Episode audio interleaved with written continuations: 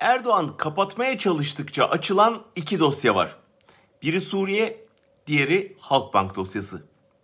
İki dosyada üstlerini örtmeye çalıştıkça biz buradayız diye bağırıyor, gömüldüğü yerden kabarıyor adeta. Suriye ile ilgili olan malum silah nakli dosyası.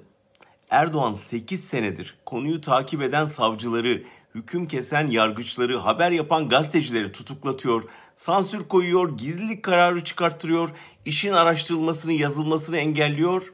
Olmuyor, olmuyor. Bir yanını örttükçe öbür taraftan açılan yorgan gibi her çırpınış iktidarın yeni bir açığını ortaya koyuyor. En son Heysem Topalca'nın Konya'da bir tırın altında can vermesi elbette Türkiye'nin yakın tarihini bilen hiç kimseye sıradan bir trafik kazası gibi gelmedi. Topalca'nın Reyhanlı katliamı ve Niğde Ulukışla'daki saldırıların kilit ismi olduğunu, IŞİD'in hayalet komutanı diye anıldığını bilen herkes çok şey bilen bu ismin ortadan kaldırılmış olabileceği inancında. Medyada fazla yazılmamasına bakmayın. Meraklılar eski dosyaları kurcalamaya başladı bile. Bu süreç Suriye suçlarını saklamaya çalışanların umduğunun tam tersi sonuç verebilir. Aynısı Halkbank dosyası için geçerli. Erdoğan Zarrab dosyasını içeride kurnazca kapattı.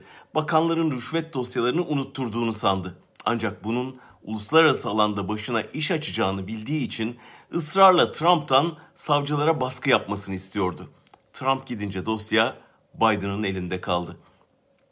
Beyaz Saray'daki yeni kadronun bunu Erdoğan'ı sıkıştırmak için kullanılacağı anlaşılıyor. Der Spiegel'in son sayısındaki ayrıntılı analiz bu dosyanın Erdoğan'la birlikte Türkiye ekonomisini de korkunç bir duruma sokabileceğini öngörüyor. Davanın bugün başlaması bekleniyor. Lobi şirketlerine işi kapatmak için harcanan milyonların pek işe yaramadığı anlaşılıyor. Amerika bizi devirmek için harekete geçti vaveylasının başlaması yakındır ama bu propagandanın bu kez işe yarayacağı şüpheli. Hükümetin yumuşak karnını oluşturan bu iki dosyayı yurt dışında kapatmak içerideki kadar kolay olmayacak.